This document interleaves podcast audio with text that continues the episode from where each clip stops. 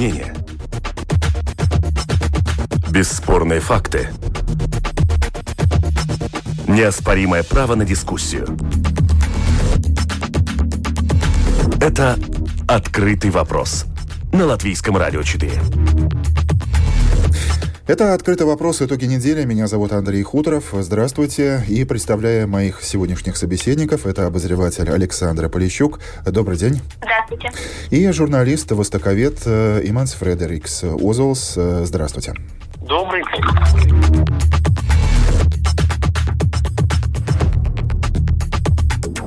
Чрезвычайное ограничение взять да отменить. Еврокомиссия на этой неделе представила свой план постепенного смягчения действующих в ЕС беспрецедентных мер ограничения. Но никак не их отмены, подчеркивает один из его авторов Урсула фон дер Ляйен. И тем не менее, вот что рассказывает наш европейский корреспондент Артем Кунахов. Большинство европейцев провели дома уже примерно месяц, поэтому дискуссии о том, когда эта чрезвычайная ситуация закончится, становятся все более актуальными. Но создать единую стратегию для всей Европы по выходу из нынешней ситуации очень сложно, так как часть стран уже снимают ограничения, а другая часть их продлевает. Поэтому после длительной борьбы между дипломатами и чиновниками Европейская комиссия опубликовала лишь всеобщие критерии, которыми страны должны руководиться, принимая решения о смягчении мер. К тому же председатель Европейской комиссии Урсула фон дер Ляйен подчеркнула, что этот документ отнюдь не значит, что все уже позади. Я хочу подчеркнуть, что это не является сигналом того, что ограничения можно снять прямо сейчас. Брюссель советует всем странам для начала убедиться в том, что распространение вируса снижается, после чего правительство должно обеспечить в больницах достаточное число свободных мест, так как смягчение ограничений приведет к новому всплеску заболеваний. Важно и обширное тестирование населения. Также всеобщие запреты нужно постепенно заменить на более узкие меры по защите людей с хроническими заболеваниями и стариков – что касается ношения масок, то Европейская комиссия по этому вопросу ссылается на рекомендации Европейского центра по предотвращению и контролю заболеваний. Его эксперты советуют в первую очередь обеспечить масками медицинских работников и только потом думать о более широком их применении. Маски не могут заменить мытье рук и социальную дистанцию. К тому же доказательств об их эффективности пока мало. Неясно, насколько серьезным будет нынешний кризис и для экономики. Об этом заявил председатель Евросовета Шарль Мишель. Всем странам необходимо немного больше ясности о том, насколько большими будут потери от этого кризиса. Сейчас мы можем высказывать лишь различные прогнозы. Когда ясности станет больше, мы начнем работу над различными рычагами, чтобы преодолеть этот большой вызов для Европейского Союза. Как Мишель, так и фон дер Ляйен подчеркнули, что бюджету Европейского Союза на следующие семь лет нужно играть важную роль в оживлении экономики нашего континента. В ближайшие пару лет инвестиции должны быть очень масштабными. Председатель Европейской комиссии также добавила, что коронавирус не уменьшил важность борьбы с переменами климата. Этот кризис ясно показал, что европейский зеленый курс является правильным ответом и на проблемы, связанные с коронавирусом. Мы видим, что существует определенная зависимость от глобальных цепочек поставок, которую нам, возможно, стоит пересмотреть. Я думаю, что длину цепочек поставок нужно сократить и сделать их более разнообразными, чтобы мы не зависели от одного поставщика. Но самый экологически устойчивый способ, как этого добиться, это вкладывать больше усилий в создание круговой экономики – потому что круговая экономика даст возможность намного более независимо производить на территории Европы предметы из переработанных материалов.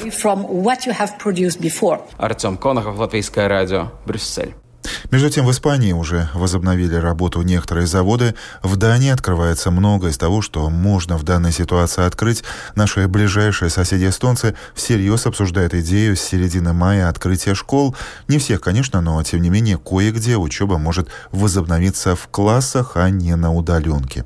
Наш министр здравоохранения Илза Винтила повторяет, что в Латвии еще не время.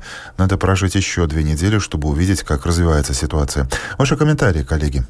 Ну, наверное, власть действительно еще не время, потому что все-таки мы видим, что новые случаи заболевания появляются, и ну, ситуация нестабильна, ведь тут же надо хорошо понимать, что мы не можем рассматривать отдельную ситуацию в отдельном городе или в отдельной стране. Вирус не знает границы, поэтому, например, до тех пор, пока, скажем так, будет зафиксирован рост заболеваний соседней России или Эстонии или Литве, ну, мы не можем открывать границы и вести ту привычную нам активную общественную деятельность, которую мы а, обычно вели. Но то, что уже сейчас в принципе, идут разговоры о том, что нужно искать компромисс между здоровьем и экономикой, но это реальность.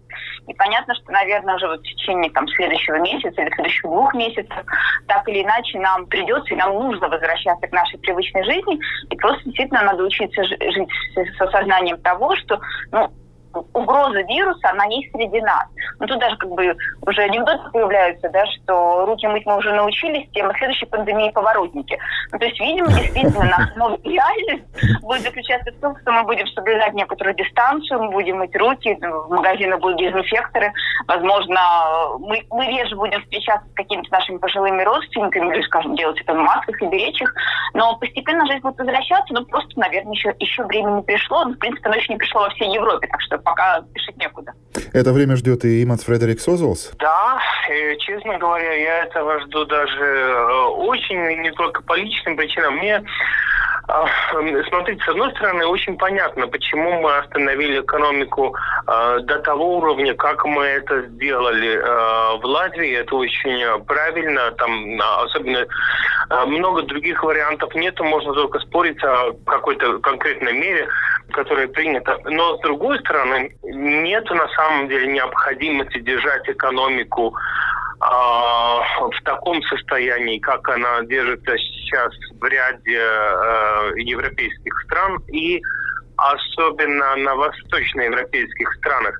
А, потому что ну, в нашем ситуации, скажем, из Франции а, вплоть до Германии вы можете доехать еще на частной машине, э, что наши люди не особенно понимают. Нам кажется, что у всех закрыты границы таким же образом, как у нас, а, абсолютно нет.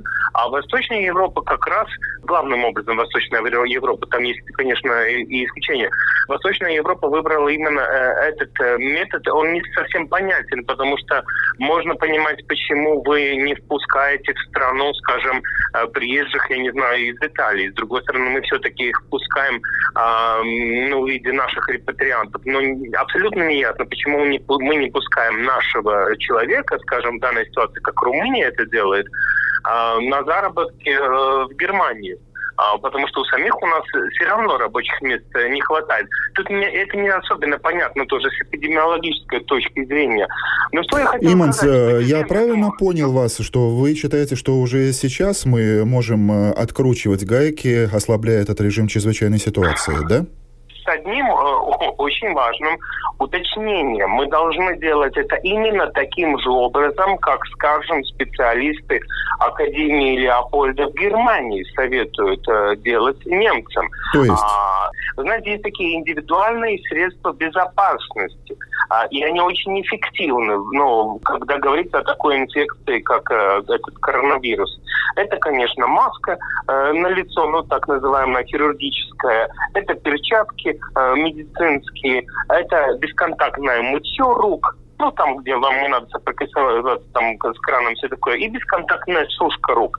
Это себя очень хорошо зарекомендовала э, в Азии. Это на самом деле работает, это помогает.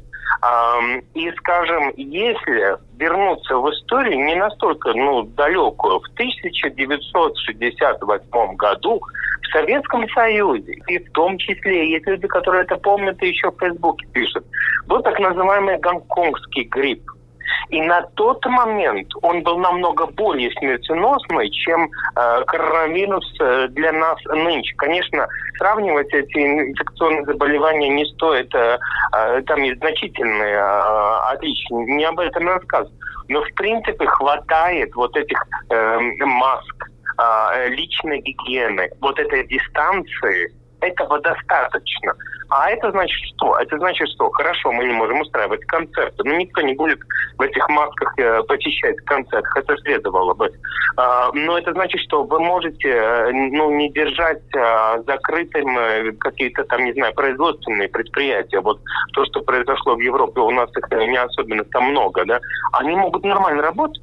Да, но тем не менее, тем не менее, сравнивая с другими странами, у нас в Латвии по большому счету достаточно мало ограничений. И самое существенное это отмена на время чрезвычайной ситуации плановой медицинской помощи. Но, возможно, с этого, я думаю, и следовало бы начинать и уже сейчас. Александр, вы согласны с тем, что вот сейчас говорил Иманс Фредерикс? Да, конечно, должны думать об интересах экономики, потому что, ну, в принципе, экономисты называют вполне конкретные цифры. Сегодня президент Банка Латвии Марта Ишказов подтвердил, да, что каждый месяц простой вот, в экономике это, это минус 2% ВВП. Вот. И, опять же, есть другая теория, что э, экономика восстанавливается в два раза медленнее, чем падает. То есть, если мы там падаем на 3-4 месяца, соответственно, на то, чтобы более-менее вернуться в форму, нам потребуется уже 6-8 месяцев.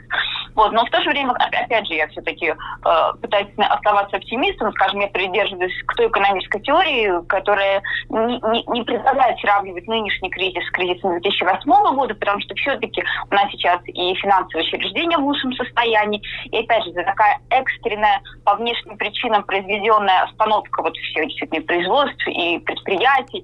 Но точно так же это все можно запустить, и пусть там, да, потребуется какое-то время, и безусловно, что спрос не будет сразу таким же большим, просто потому что многие люди потеряли работу и платежеспособность, и наверняка они не повезут все сразу в рестораны, в кафе, стричься, там, наводить красоту в салоны, mm-hmm. но тем не менее, так или иначе, когда правительство примет, по крайней мере, решение об отмене чрезвычайного положения, есть надежда, да, что экономика будет останавливаться. И тут есть еще, кстати, один очень интересный момент, если мы смотрим в разрезе всей Европы.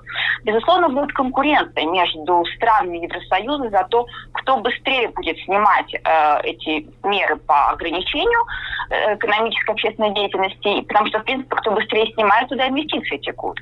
Мы уже видим, что Германия уже вот вчера объявила о, о первых шагах, Дания присоединяется меняются. То есть, скорее всего, в ближайшие месяцы мы увидим еще во многих западных странах то, что там начнут э, работать какие-то учреждения, предприятия. И это все будет означать, что, допустим, в каком-то конкретном регионе инвестиции или вся та же вот рабочая сила, на которую еще правильно мой э, оппонент упомянул, она будет перетекать туда. У нас, на самом деле, та же самая проблема. Нам тоже нужна рабочая сила. Это те же украинские рабочие, которые, как мы знаем, сейчас довольно активно участвуют в латвийской экономике, в строительном секторе, где-то еще. То есть мы заинтересованы Э, в том, чтобы границы открылись ну, с точки зрения экономики, точно так же, как все другие страны.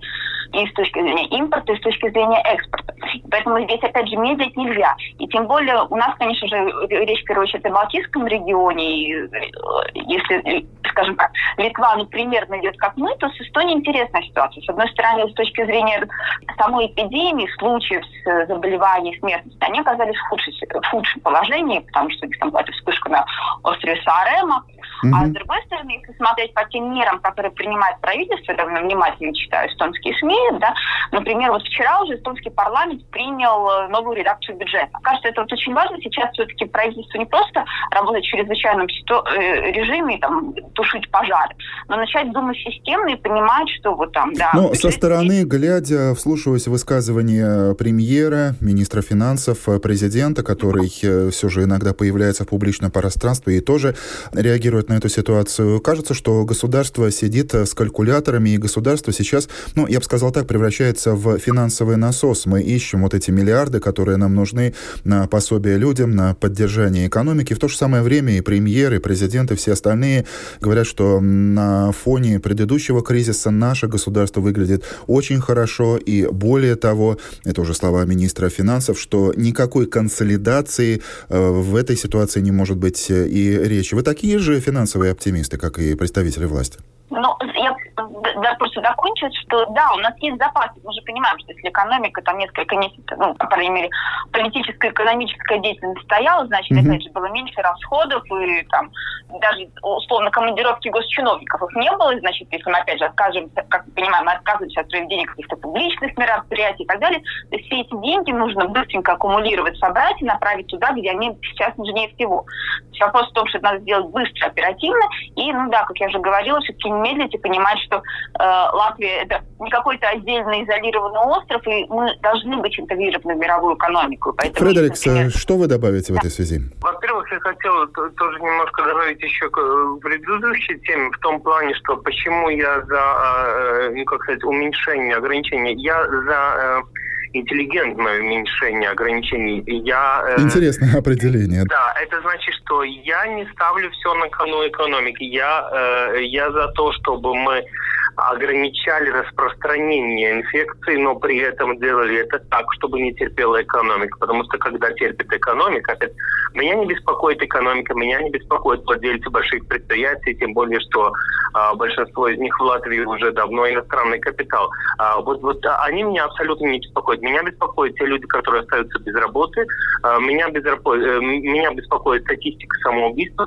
Меня беспокоит то, что профессор Дебора Эшби из э, лондонского империальского колледжа вчера по BBC а, обратила внимание, что когда мы говорим о статистике а, COVID-19, мы не говорим о статистике тех людей, которые умирают, потому что не, не могут получить в нормальном порядке помощь а, ну, своих, а, ну, вот этих болячках, которые там есть, э, астма, а, там, диабет, а, целый перечень болезней, да, и нам кажется, что, ну как, ну если что-то на самом деле серьезное, тогда человек ведь может вызвать скорую помощь.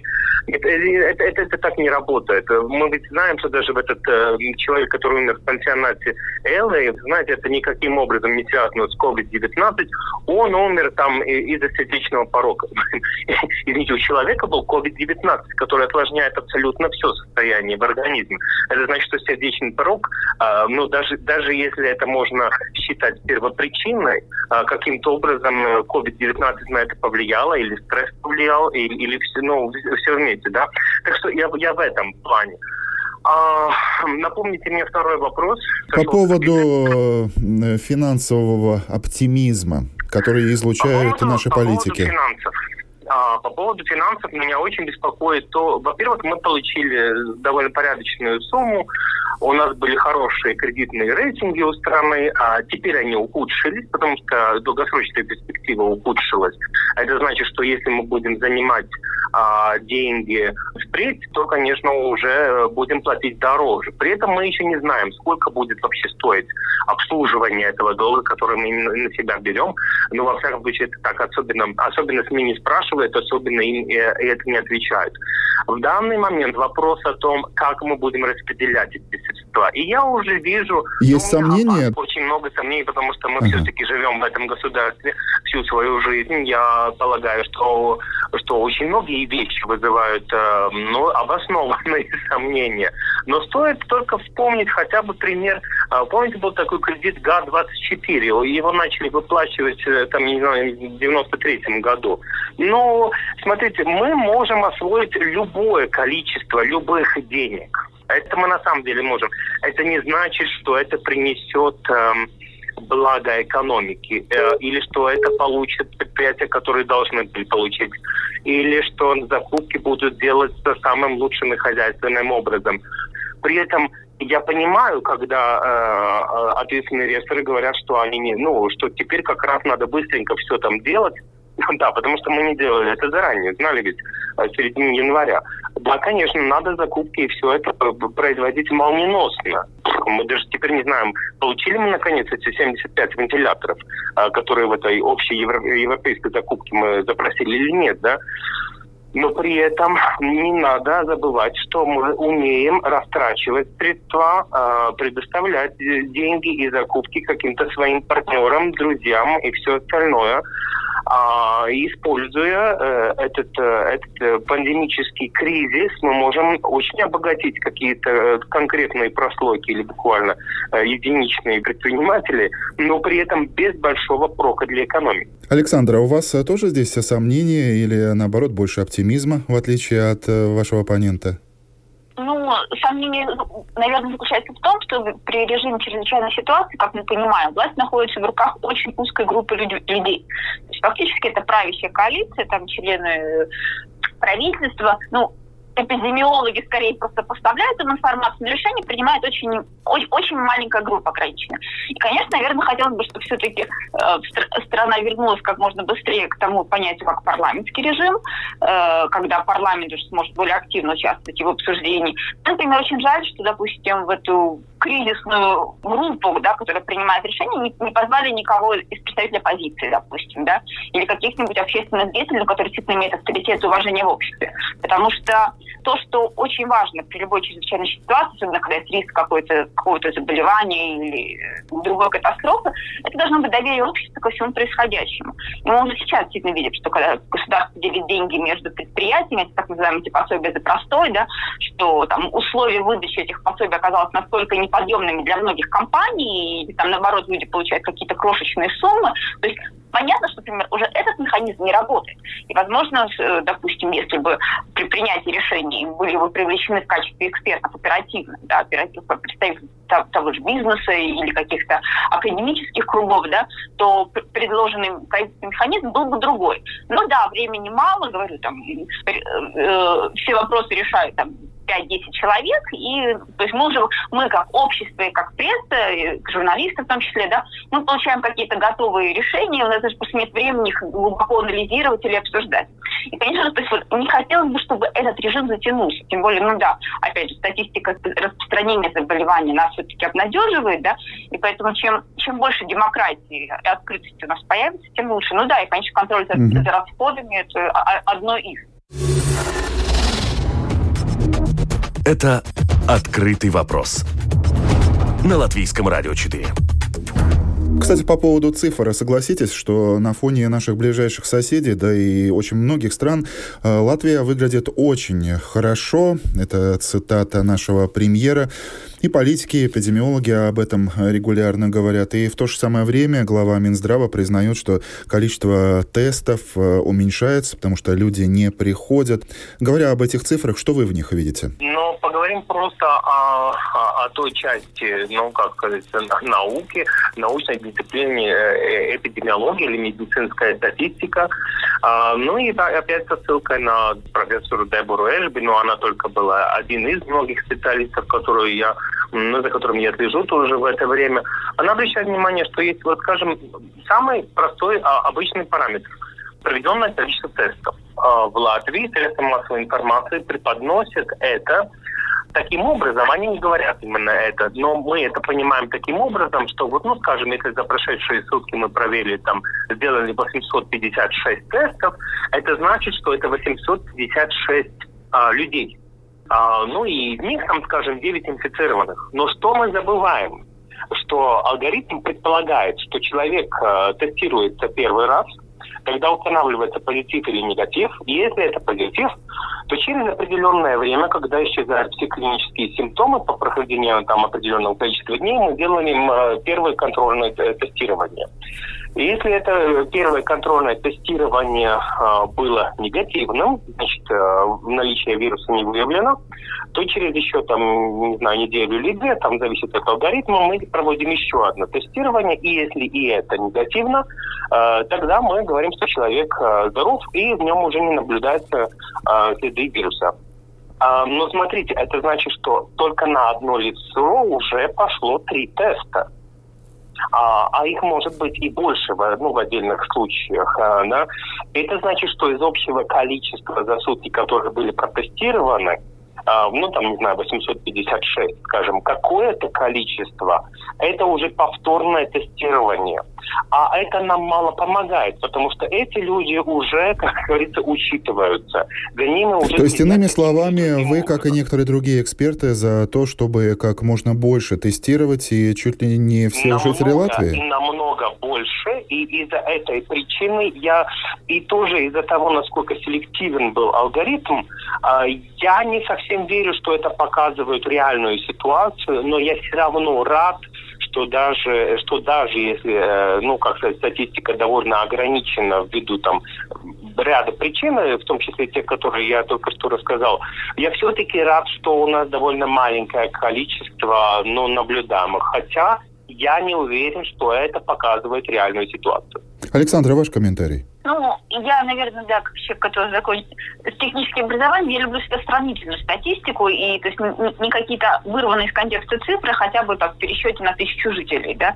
И тут, мне кажется, очень хорошие цифры дает проект обработки статистики пандемии All of Our Work in Data. Кстати, есть, mm-hmm. ссылаются ваши коллеги на LSM.ru, также на них, да. И, и там они просто сами вычислят, сколько тестов проводится на тысячу населения в каждой стране. И, и там очень хорошо видно, что, например, на первом месте Люксембург, Люксембург в мире, да, на втором Эстония, Латвия только там где-то в первой десятке. Поэтому за, за точность мы можем поспорить. Мне, конечно, например, жаль, что, в принципе, с самого начала не стали тестировать тех людей, которые оказываются, ну, заведомой группой риска. Это там работники торговли, э, фармацевты, опять же, работники медучреждений.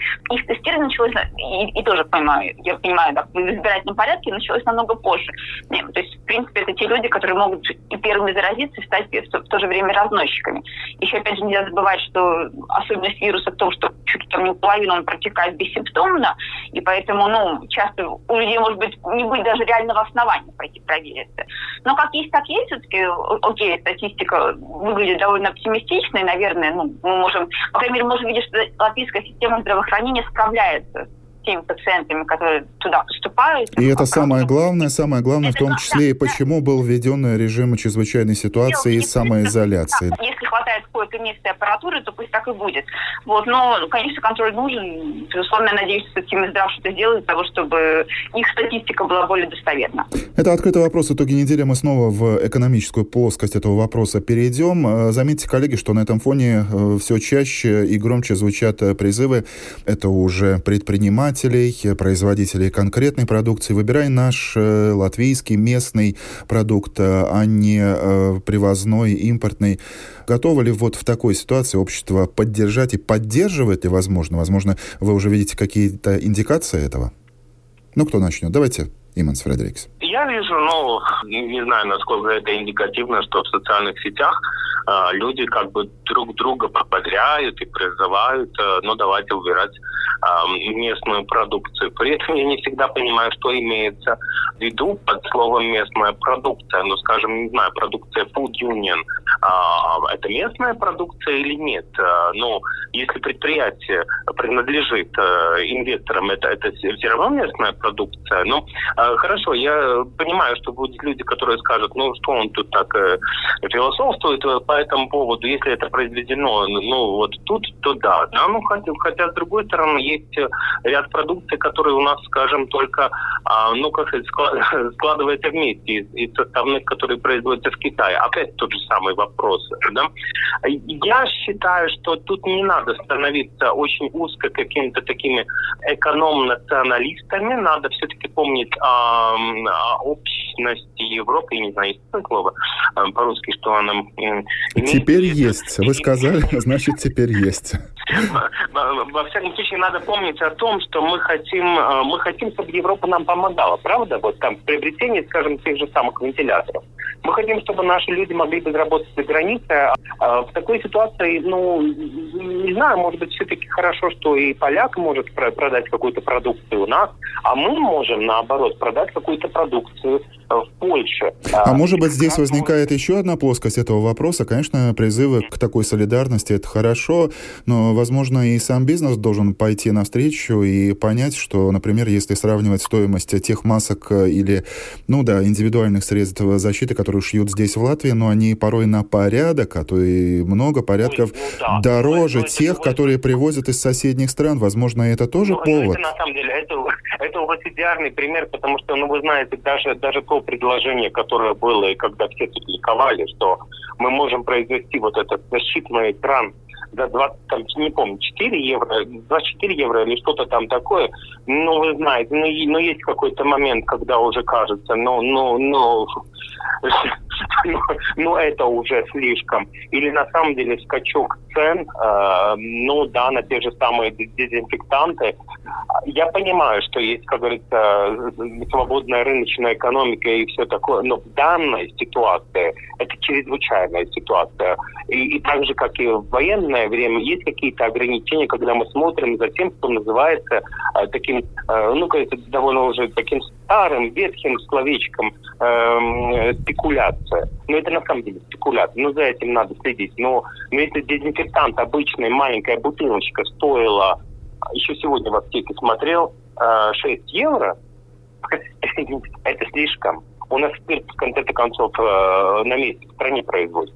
Александра, как вы продолжите эту тему? В принципе, соглашусь, наверное, с общим подходом. Я тоже в таких вопросах космополит. Э, скажем так, наверное, сейчас я скорее поддерживаю тот бизнес и те предприятия, которые сумели быстро адаптироваться к новым условиям. Неважно, что это, да, то есть если там мой тренер по йоге смог быстро понять, как действовать и преподавать свои уроки дистанционно, конечно, я буду продолжать заниматься и покупать ее услуги или там заказывать какие-то товары и хлеб. Если мне быстро обещают бесплатно привезти это домой, мне не нужно идти там, в магазин и подвергать там, дополнительному риску себя и своего ребенка, то, конечно же, я предпочту вот, вот этот сервис.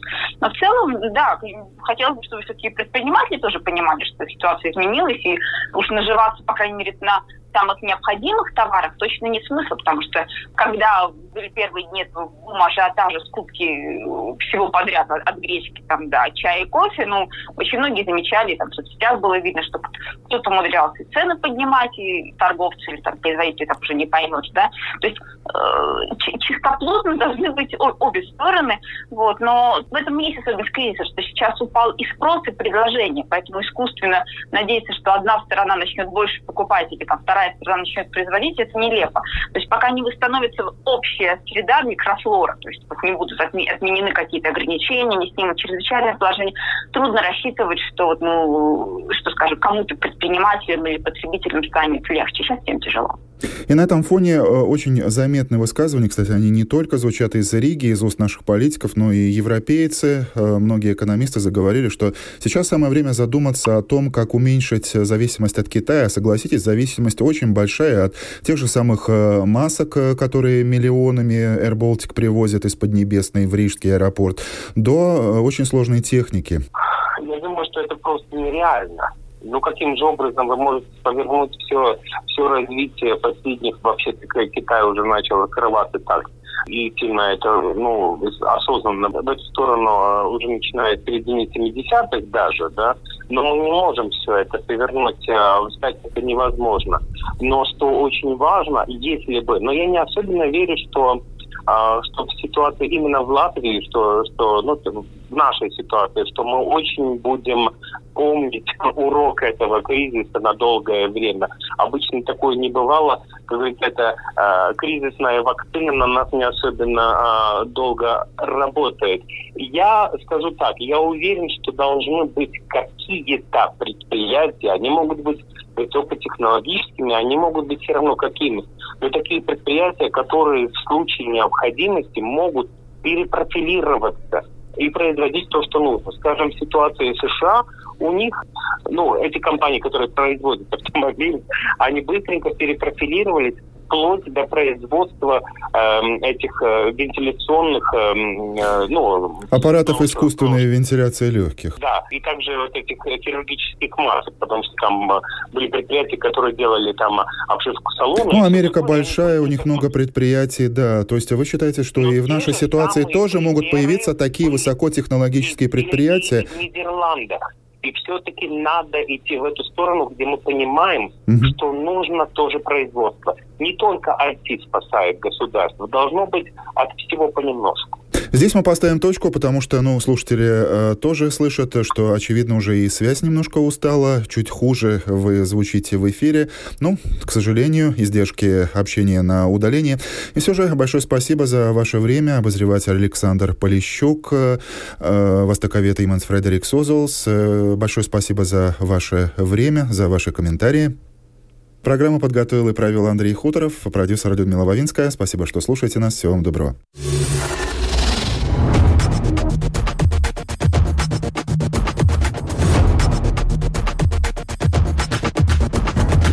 Спорные мнения.